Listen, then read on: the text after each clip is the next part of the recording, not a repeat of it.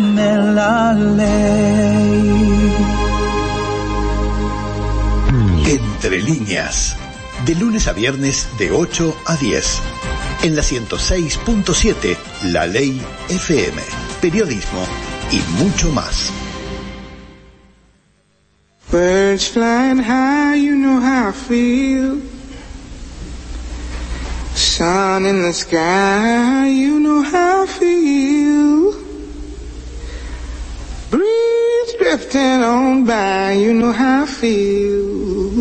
Estamos ya en el tramo final del programa y es un gusto recibir a gente joven del Partido Colorado porque este fin de semana, más específicamente el sábado, para ellos es un día muy especial. En general lo es para la política toda, ya lo vivieron los jóvenes blancos, el año que viene lo vivirá Cabildo y seguramente en algún momento también lo hará el Frente Amplio. Cada uno de los partidos se renueva cuando le dan relevancia a los jóvenes, cuando eh, sienten que ellos pueden empezar a aprender a hacer política, porque de eso se tratan las elecciones jóvenes, tienen que tomarse el trabajo de armar listas, hacer alianzas, dar discursos, repartir listas, lo que en la política después es lo mismo que se hace a nivel ya por los cargos electivos en los que votamos todos los uruguayos. Estas elecciones no votamos todos los uruguayos, hay una franja etaria, es para que voten los jóvenes, es hasta los 29 años, igual es bastante amplia la franja etaria, 20? 30, 30. 30, ustedes 30, bueno 29, 30 por allí, les dan un año más de tolerancia pero igual es bastante amplia la, la, la franja etaria de la, de la, edad. Y para hablar de ese tema hemos convocado a Bauti Gil Castillo. En realidad,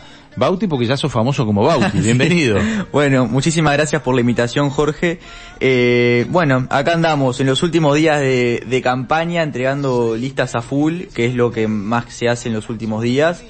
Eh, y bueno, y con mucha esperanza, mucha expectativa, este, como sabrás, abrimos un sector nuevo Ajá. que se incorporó a el sector del, del diputado Gustavo Subía, que creo que estuvo acá la semana pasada, me dijeron. Estuvimos hablando, pero no de elecciones jóvenes, estuvimos hablando del tema de la justicia, sí, de las elecciones jóvenes no, no hablamos porque creo que tiene más de 30. Sí, sí, me parece, bueno, tiene podría- algunos más. La ventaja de los que tienen más de 30 es que, por ejemplo, pueden votar dos veces. Claro, De 60 vota dos veces. claro. Doble, doble voto, jo- Claro, doble voto joven. claro. Votan Eh, con el niño que tiene en algún lado del corazón. Totalmente. No, vamos a hacer claro que ustedes utilizan el mecanismo también de cédula Sí, para votar sí, y no más de 30 años. No más de 30 Desde años. los 14, ¿no? Desde los 14 años, cosa que es muy buena, es muy positiva, que incorporaron ambos partidos tradicionales desde que se hacen las elecciones de jóvenes, que más o menos ya esta es como la tercera o cuarta edición, creo, o, o no sé si quinta incluso de- de- del Partido Colorado y, y creo que del Partido Nacional también, este, que creo que es una cosa buena porque bueno, apuesta justamente a la participación de, de, de los adolescentes, de involucrarse en, en distintas causas.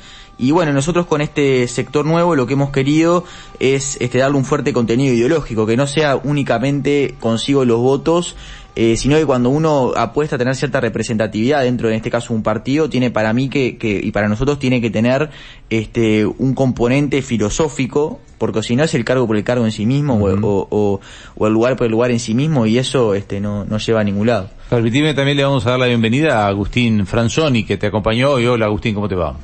Muchas gracias por el espacio, primero que todo. Este, y bueno, sí, como dice Bauti, dando la lucha con la juventud y con libertad. Claro, ¿cómo, se ve a la gente joven? Hemos hecho una nota parecida con gente joven de del Partido Nacional antes de las elecciones nacionales y nos decían que se ve como que hay un renacer en los partidos tradicionales de los movimientos jóvenes. ¿Cómo, cómo le está yendo al Partido Colorado en eso? Yo creo que el, el Partido Colorado tuvo en el 2019 una fuerte eh, renovación con la candidatura de Ernesto Talvi, eso es innegable, por más de que creo que el sector de Ernesto Talvi, al cual yo denomino ciudadanos, este, se, se desvió porque empezó siendo liberal y hoy parece un, un ala del Frente Amplio.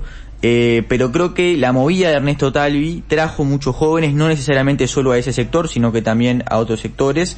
Eh, y bueno, y eso ha, ha movilizado, porque el Partido Colorado, la verdad que hasta el 2014 se identificaba mucho con, con la gente de edad, que no está mal, este, creo que el problema que hubo fue que de repente esa gente no la supimos retener, este, en parte también por, por los desaciertos eh, del sector ciudadanos, este, pero la verdad es que yo veo bastante movimiento y una cosa no menor, que veníamos hablando ahora con Agustín también, es el tema de la renovación que está viendo en, términos de jóvenes que pertenecen a familias típicamente de izquierda, que se acercan a sectores, no, no ya de los partidos tradicionales, sino que a sectores liberales, este, bueno, pidiendo participar, en nuestro caso pidiéndonos listas, de hecho mucho nos pasa que nos dicen, bueno, mira la lista dámela en la mano porque este mi familia es del frente y no quiero no quiero que vean que estoy votando liberales. No Va sé. de retro Satanás, dicen en la familia. Claro. Escúchame, te, te dijiste una frase fuerte allí, Sí. ¿no? Este, cuando uno eh, tilda a otro sector fuertemente, ¿cómo está la interna de los jóvenes? Porque hay gente que obviamente milita por ciudadanos dentro de los jóvenes. ¿Cómo, ah, en, ¿Cómo está ese debate entre ustedes? Bueno, eh, eh, ¿O los jóvenes capaz que de ciudadanos no son tan, tan fieles a, a la línea ciudadanos? Y bueno, son sí fieles a la línea Ciudadanos. Lo que pasa es que, eh, obviamente, ¿no? Hay muchos que a raíz de esta competencia y a raíz de otros espacios y a raíz de la militancia se juegan también, eh, yo que sé, una pasantía en un ministerio, un cargo en tal lado, la posibilidad en la próxima campaña. Nosotros no estamos para nada de eso, estamos acá por las ideas. Eh, y creo que sí, que nuestros comentarios obviamente que enojan y molestan porque nosotros apostamos una política que sea desde las ideas, o sea, que sea desde el activismo, no que sea desde la militancia para el cargo. Lo digo con, con total honestidad porque, a ver, para nosotros hubiera sido muy fácil habernos este, adecuado a, a una línea preexistente para buscar determinadas cosas que no lo hemos hecho. Hemos elegido el camino este, políticamente incorrecto, pero el correcto. No sé si, si Agustín querías colaborar con algo. No, yo lo que quería aportar era dentro de lo que vos estás diciendo que quizá nosotros vimos más bien ver las ideas y no las formas, enfocarnos más en eso, como de, de este, bueno, ver por nuestra idea y no pensar tanto en, ah, suena feo lo que decimos o no, sino siendo fieles a nuestros ideales cuando nos expresamos con alguna, alguna problemática. Claro. Pero ¿y por qué siendo liberales sienten que son colorados? Porque, digamos, el vallismo tradicional, Valle Ordóñez para acá, eh, de liberalismo poco. Bueno, yo creo que Valle Ordóñez así todo, yo, yo lo identifico como un socio liberal, que fue una corriente que más o menos por esa época también se fue desarrollando en, en, en Reino Unido, en el Partido Laborista. Eh, yo creo que este lo Valle Ordóñez fue posible únicamente gracias al liberalismo colorado del siglo XIX. En realidad los dos partidos tradicionales tienen un fuerte componente liberal desde su fundación como divisas en 1836.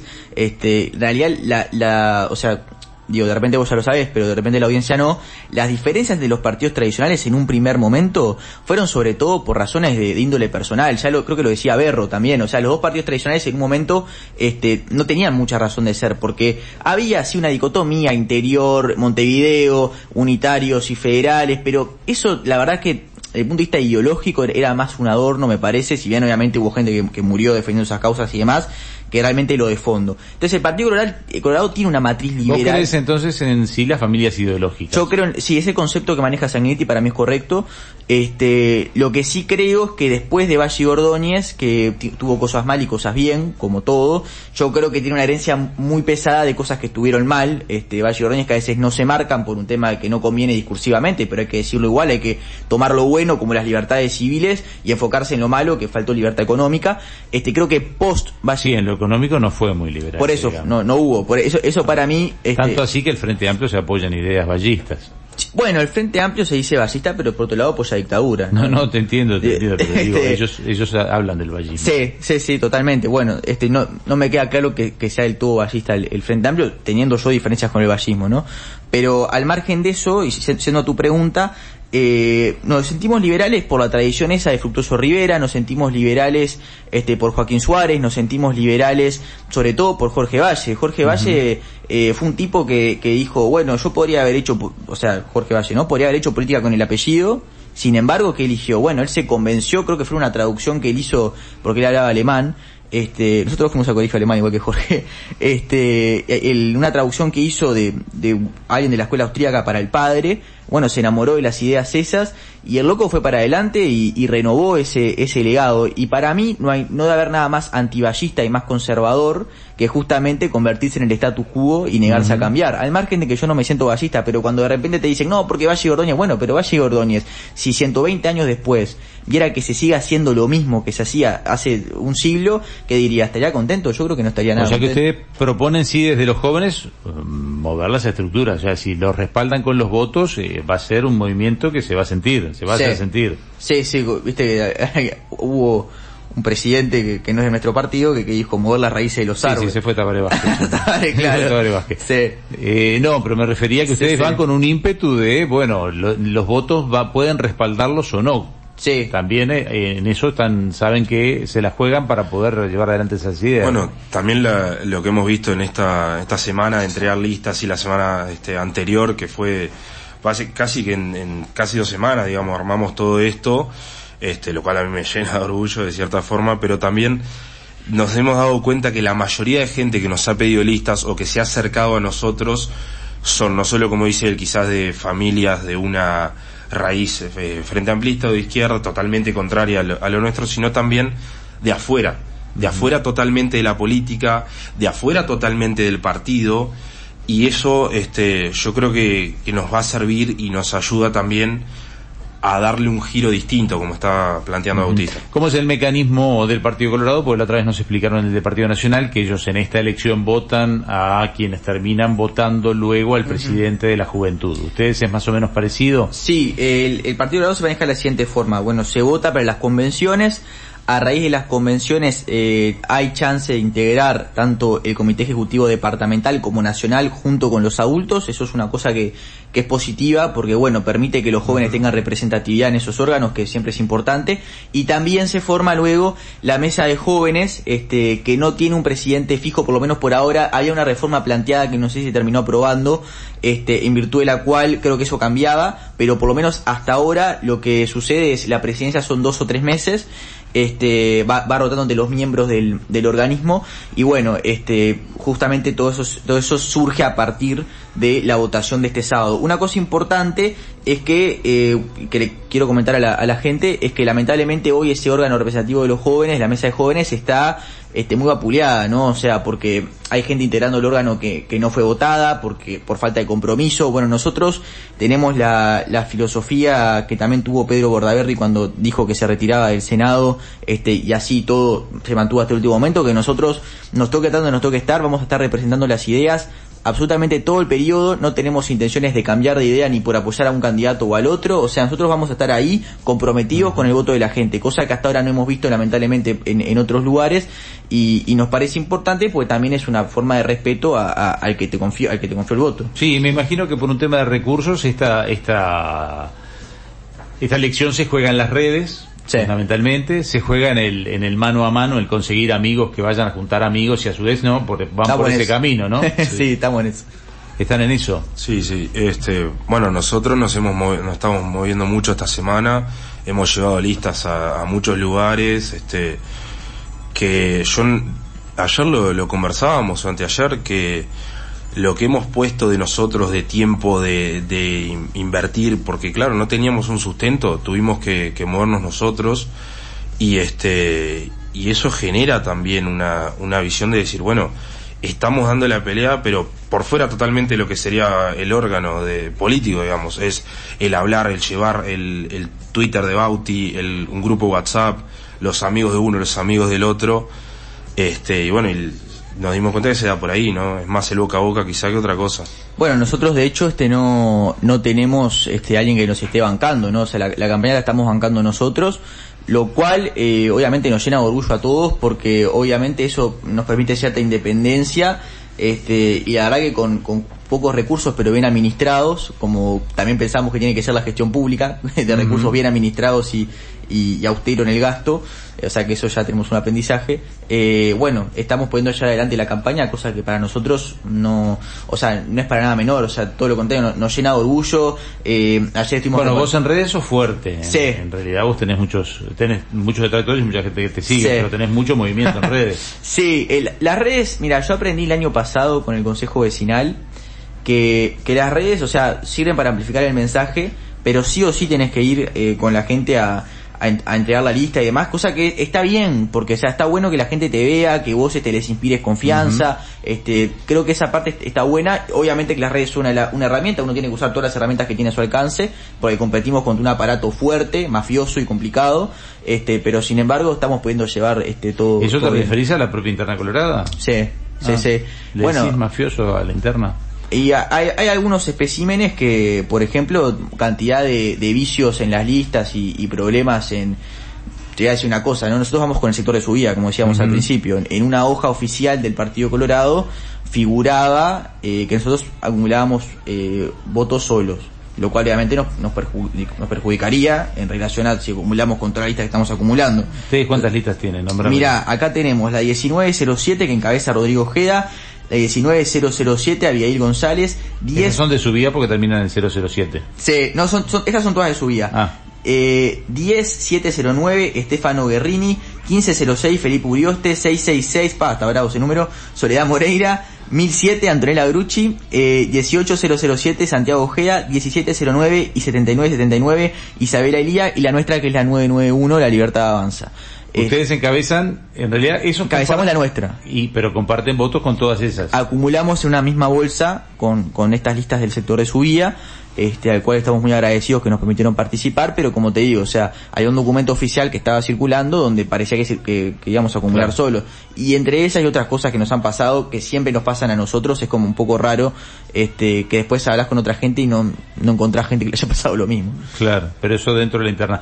Eh, no Sí. tienen necesariamente que ser colorados los que van a votar, porque esto en realidad eh, sé que hay un poco de intención de, de- de cruzar, de decir, bueno, Sí. este puede venir, vos decías, bueno, muchas frente amplistas nos están pidiendo.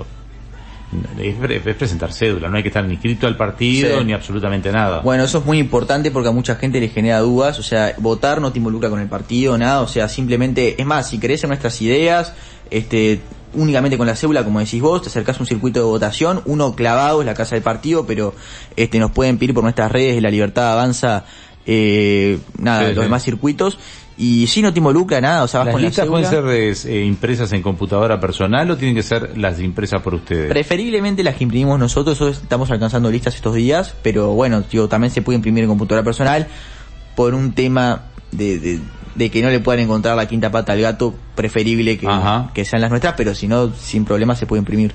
Bien, o sea, y el circuito, entonces, eh, Casa de Partido Colorado y lo otro en redes. lo sí, encuentran. sí, las otras donde- hay, hay en, hay en todo Montevideo prácticamente, este, pero bueno, o sea, la- si ahora tengo que decirte todo, se nos No, va no, no, no, programa. pero, pero ¿dónde encontrarlas? Este, y nos escriben por, por nuestras redes, arroba la libertad uru, tanto en Twitter como, como en Instagram, y ahí estamos pasando los circuitos Claro. a los quienes lo piden. Claro, no quiero caer en la pregunta de- habitual. pero- Sí, ¿qué me ibas a decir? No, no, que iba a agregar que se la estaremos alcanzando a quien precise sin ningún problema. Claro, esta es una carrera de, de largo aliento, la política me refiero, ¿no? Uno empieza de joven y si, le- si le gusta tiene que seguir militando. Eh, ¿Cómo lo ven ustedes al Partido Colorado? Ya no a las elecciones jóvenes. ¿Cómo lo ven al Partido Colorado? Porque ya estamos ahí nomás de empezar una campaña electoral de vuelta. El Partido Colorado pareció que iba a repuntar más de lo que... Esto es opinión personal, Sí. pueden coincidir o no, digo, estoy haciendo el, el análisis de lo que se va a hacer la pregunta. El Partido Colorado parecía que iba a repuntar, es más, tuvo encuestas muy buenas, en donde casi, casi había paridad con el Partido Nacional, después apareció otro partido en el medio eh, como Cabildo Abierto y el Partido Nacional se mantuvo y, y casi, casi que salió a la par de un partido que era nuevito, como Cabildo Abierto. Entonces, en cierto modo, parecería un fracaso el Partido Colorado en la última elección. Esa es mi opinión. ¿Qué- ¿Cómo lo ven ustedes? Bueno, eh, si vos te fijás cuando sucede eso, pasaron dos hechos importantísimos. Primero, la negativa a Pedro Bordaberry, que fue un grave error de todo punto de vista. Y segundo, la famosa tortícolis de Talvi, en virtud de la cual se ausentó tres semanas. A nadie le dura tres semanas una tortícolis. Eh, por lo que se habla, el, el tipo se quedó en la oficina porque ya se veía presidente y se olvidó que hay que salir a hablar con la gente. Este, y eh, obviamente eso perjudicó notablemente al partido. Eh, yo pienso que el Partido Colorado está mal, eh, si, si me lo preguntás, o sea, está en cuidados intermedios, eh, precisa un buen candidato, precisa un discurso que engancha a la gente, tiene que salir de los lugares comunes de gritar viva Valle eh, y empezar a hablar con contenido.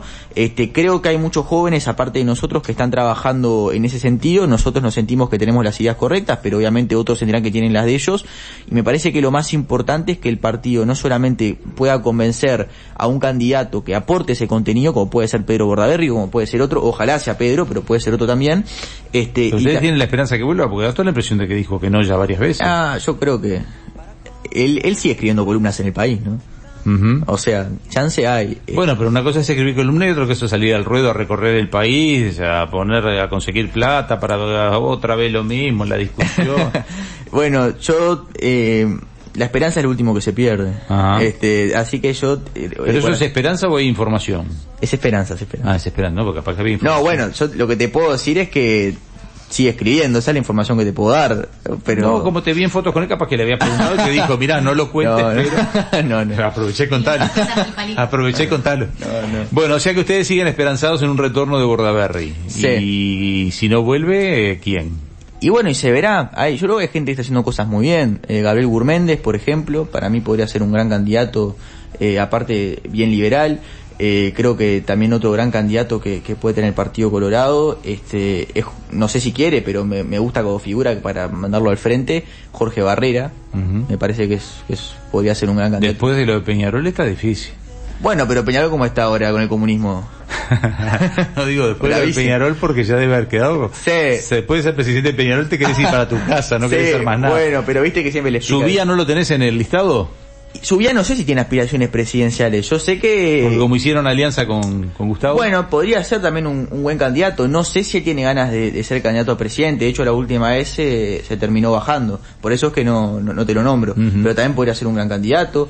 Eh, se me ocurre incluso, si, si Subía no quisiera tam- y ninguno de los otros tampoco quisiera, eh, el Turco Abdala es un candidato que me parece que, que podría ser interesante. Está en la OEA, ya Está en la. OEA, pero bueno, se toma un avión y vuelve. Ay, ¿no? hay que hacerlo volver. Bueno, eh, bueno, se nos ha ido el tiempo porque estamos terminando el programa. Gracias por hoy. Eh, las elecciones, recordamos, son el sábado de qué hora, qué hora se vota. El sábado de 10 a 20 vamos a estar meta auto llevando y trayendo gente, así que bueno, pero como tiene que ser, ¿no? Van a ser los Uber. eh, Bueno, ya lo hizo Los- el Partido Nacional. Sí, sí, sí, vamos a tener eh, Uber y helicóptero nos vendría bien porque hay una distancia que está brava. Pero bueno, por ahora estamos de Uber. Bueno, entonces vota en todo el país también. Se vota en todo el país. Ah, bueno, una cosa importante es que la lista la pueden pedir para imprimir ahí sí, este, en todo el país, porque de hecho, no es porque vos, si sos de Montevideo, puedes votar una lista de, de donde fuera y viceversa. O sea, hay voto cruzado por departamento, que bueno, que, que eso, está ahí sí estamos mandando imprimir listas, porque si no, Bueno. está bravo hacer llegar. Bueno, estamos en el final del programa, ya son las 10 de la mañana, hasta acá llegamos con Entre Líneas, gracias por haber venido, un gustazo a los dos.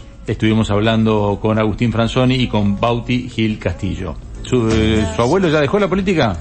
Y mi abuelo, viste que acompañó la elección pasada, opina de vez en cuando, no lo veo volviendo, pero ¿quién te dice? Pero capaz que si Nito le pide. Ney, si estás escuchando esto, estás comprometido. ¿no? Bueno, manejarles este fin de semana seguro que les presta un auto, maneja. Eh, Hombre de política siempre se pone al servicio. No te creas. No. Ay, lío, se pelea hasta con el abuelo. No metas Vamos antes que se pelee con nosotros. Vos vas a armar el drama familiar, te pido por favor. Hasta aquí llegamos entonces, un placer recibirlos y nosotros nos despedimos, si te parece Jorge, para reencontrarnos mañana a las 8 de la mañana, Mañana. mañana, día de sorteo, así que Sí. atenti los mensajes que no leímos en la jornada de hoy al 09680 1067 con la palabra Igorra o taller Igorra están participando del